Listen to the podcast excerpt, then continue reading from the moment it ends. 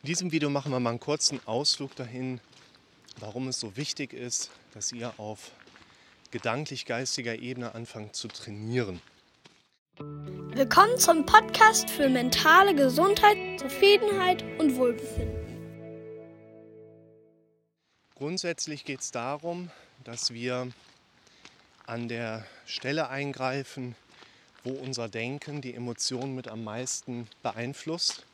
Und das bedeutet, wir gehen auf die Bilder vor unserem inneren Auge, wir gehen auf die auditiven Strukturen, die wir in unserem Hören oder inneren Hörvermögen mitbekommen. Und letztlich haben wir ja eine eigene Stimme im Kopf, mit der wir ja auch selber sprechen können. Die meisten Befürchtungen oder auch, ich spreche jetzt auch gerne von Szenarien, die wir im Kopf so mitbekommen, die kommen ja automatisch und sind in dem Sinne eigentlich gar nicht von uns selber formuliert, sondern wir bekommen die mit, mehr oder weniger von ganz alleine. Und die meisten Sachen haben wir nicht selber ausgesprochen. Ich hatte die Tage in der Sitzung mal ein schönes Beispiel, wo man jemand sagte, die Diskussion mit sich selber, das ist so das Schwierigste. Ich sehe das ein Stück weit anders. Eine Diskussion hat für mich etwas zu tun mit einem, nur jetzt vom Beispiel her, Konflikt oder wo zwei Leute sich so ein bisschen streiten, dass da zwei Parteien Argumente gegeneinander setzen. Das heißt, wenn ich mit jemandem diskutiere, geht das dann hin und her. Und dieses Hin und Her, das findet ja in unserem Kopf schon irgendwie statt. Aber da bin ich ja eigentlich gar nicht so wirklich dran beteiligt. Es ist ja nicht so, dass ich einen Konflikt oder eine Diskussion im Kopf führe, wo mein Kopf sagt so und ich sage so. Und mein Kopf sagt dann aber so und ich sage so. Also wir haben nicht, was ist, wenn du krank bist? Ich sage, was ist denn, wenn ich gesund bin? Und mein Kopf sagt dann wieder, ja, aber was ist, wenn du krank bist? Das findet doch nicht statt. Schaut mal, wie schön sich die Bäume biegen.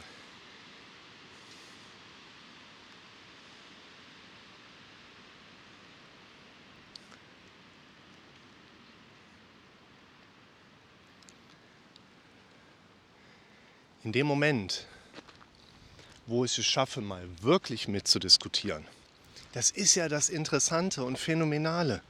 Dann gibt unser Kopf ja meistens direkt Ruhe. Oder gibt uns vielleicht die nächste Befürchtungsidee hoch, mit der wir ja aber auch wieder interagieren könnten.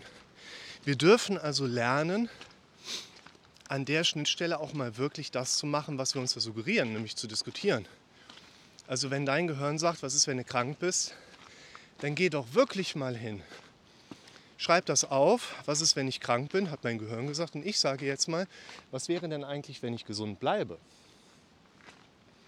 Das ist so erstaunlich, wie schnell unser Kopf auf dieses Eingreifen dann reagiert. Warum sollten wir das hier trainieren? Es gibt in der Medizin, also wir sind jetzt nicht hier im Heilpraktiker-Alternativzonenbereich, in der Medizin gibt es eine wissenschaftliche Kategorie, die nennt sich Hormesis oder das Hormesis-Prinzip. Und beim Hormesis-Prinzip kommt letztlich von Hormon abgeleitet, geht es so zentral um die Frage nach anstoßenden Prozessen in unserem Körper.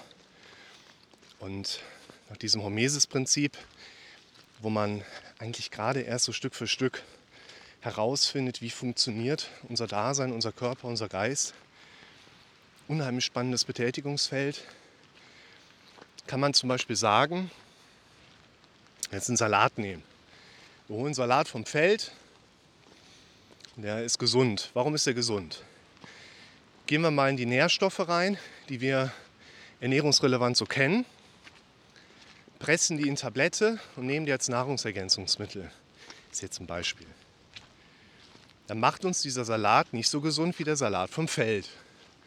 Warum ist das so? Weil nach dem Hormesis-Prinzip im Salat auf dem Feld sekundäre Pflanzenwirkstoffe mitgewachsen sind als Schutz gegen Fressfeinde, als Schutz gegen widrige Wetterbedingungen, Wind, Kälte, Wärme, Sonne, Nässe, Trockenheit. Und diese sekundären Pflanzenwirkstoffe, die registriert unser Körper als Gifteinfluss, als Noxe. Und unser Körper geht hin und fängt an, uns quasi zu reparieren. Es werden Reparaturmechanismen angestoßen. Und diese Reparaturmechanismen laufen überkompensatorisch ab. Das merken wir uns. Überkompensatorik. Es gibt eine kontrovers diskutierte Erkenntnis, die man unter dem Überbegriff der Strahlenhormesis kennzeichnet, wo man gesehen hat, dass Mitarbeiter eines Atomkraftwerks oder Bewohner eines Alpendorfes, die also jeden Tag einer gewissen erhöhten Strahlendosis ausgesetzt sind, ein etwas niedrigeres Krebsrisiko haben in Bezug auf bestimmte Tumorarten die quasi ständig, das ist jetzt die Interpretation, einem leicht ungünstigen Reiz ausgesetzt sind, wie dann hier Strahlung, ob jetzt aus dem AKW oder aus dem Weltall, und der Körper in diesen überkompensatorischen Reparaturprozess geht. Und am spannendsten und ich finde auch nachvollziehbarsten haben wir das beim Thema Sport.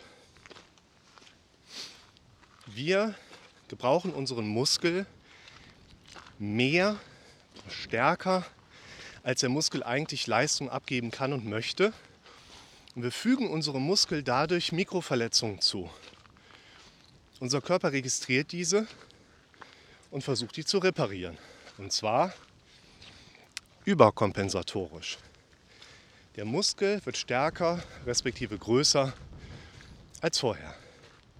In unserem Leben läuft viel über Überkompensation.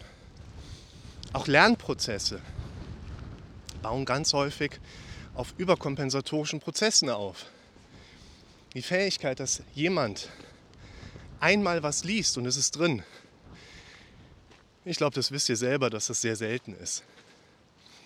Und auch Dinge zu verstehen bedeutet nicht, dass wir sie als Wissen auch entsprechend abgespeichert haben und wieder hervorbringen können. Da oben bin ich mal mit der Drohne drüber geflogen. Das ist eine ehemalige Weihnachtsbaumplantage, die jetzt schon seit vielen Jahren nicht genutzt wird, wo ich ab und zu mit der Kettensäge schon mal reingehe und ein bisschen Totholz raushole für den Kaminofen, wenn ich nicht gerade die 10 Raummeter Eiche in den Hof gekippt bekomme. Da habe ich mal ein Video gemacht, Wissen versus Denken. Es hilft uns weniger zu verstehen und zu wissen, warum Dinge so sind, wie sie sind, weil letztlich ein emotionaler Prozess aufgrund von Denkinhalten, Denkprozessen evoziert wird. Viele von euch haben das letzte Jahr mal gefragt, ich weiß doch, dass es ungefährlich ist, warum geht, geht mein Körper trotzdem so?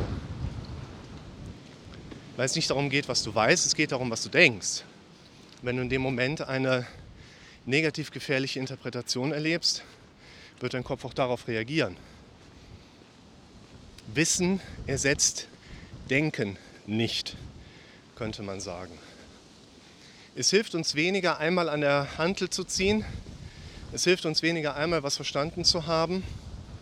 Wir dürfen überkompensatorisch agieren, weil unser Gehirn in den meisten Fällen so funktioniert wenn ihr an gewissen Stellschrauben in eurer Situation was verändern wollt, also wenn ihr andere Symptome haben wollt oder keine Symptome oder besser damit umgehen könnt, andere Denkmuster erleben wollt, andere Bewertungen von eurem Kopf bekommen wollt, dann dürft ihr die trainieren. Und zwar überkompensatorisch. Man könnte das jetzt vielleicht so nehmen wie in einem Video, wo ich über Befürchtungen spreche. So das erste Befürchtungsvideo verlinke ich euch mal. Da geht es nachher darum, dass ich eine Studie heranziehe, nach der negative Gedanken fünf bis zehnmal stärker als positive wirken. Das bedeutet, wir müssten, wenn wir 100 Euro im Casino verlieren, 1000 gewinnen, damit wir emotional bei neutral Null sind. Wir müssen häufiger positiv denken als negativ. Das macht unser Kopf nicht von alleine, weil er dazu nicht gebaut ist. Und positiv Da haben sowieso viele Leute nachher ein Thema mit. Ich selber würde sowieso nicht sagen, ihr sollt positiv denken, sondern zielorientiert darf es sein. Ihr sollt nicht positiv denken, weil man da nicht immer auf die persönliche Situation runterspielen kann. Aber häufig erlebt ihr als Betroffene eures Lebens ja eine Kriterienlandschaft, aus der man heraus extrapolieren kann, wie soll es denn sein? Daran dürfen wir arbeiten. Und wenn ihr anfangt, euch damit zu beschäftigen, behaltet immer im Kopf, ihr dürft überkompensatorisch agieren, wo ihr euch selber mit anstrengen dürft, um auch das Ziel nachher zu erreichen, dass euch die Dinge vom Denken, vom Erleben her einfacher fallen. Denn es gilt die Regel, kommen die Kraniche, kann man die sehen?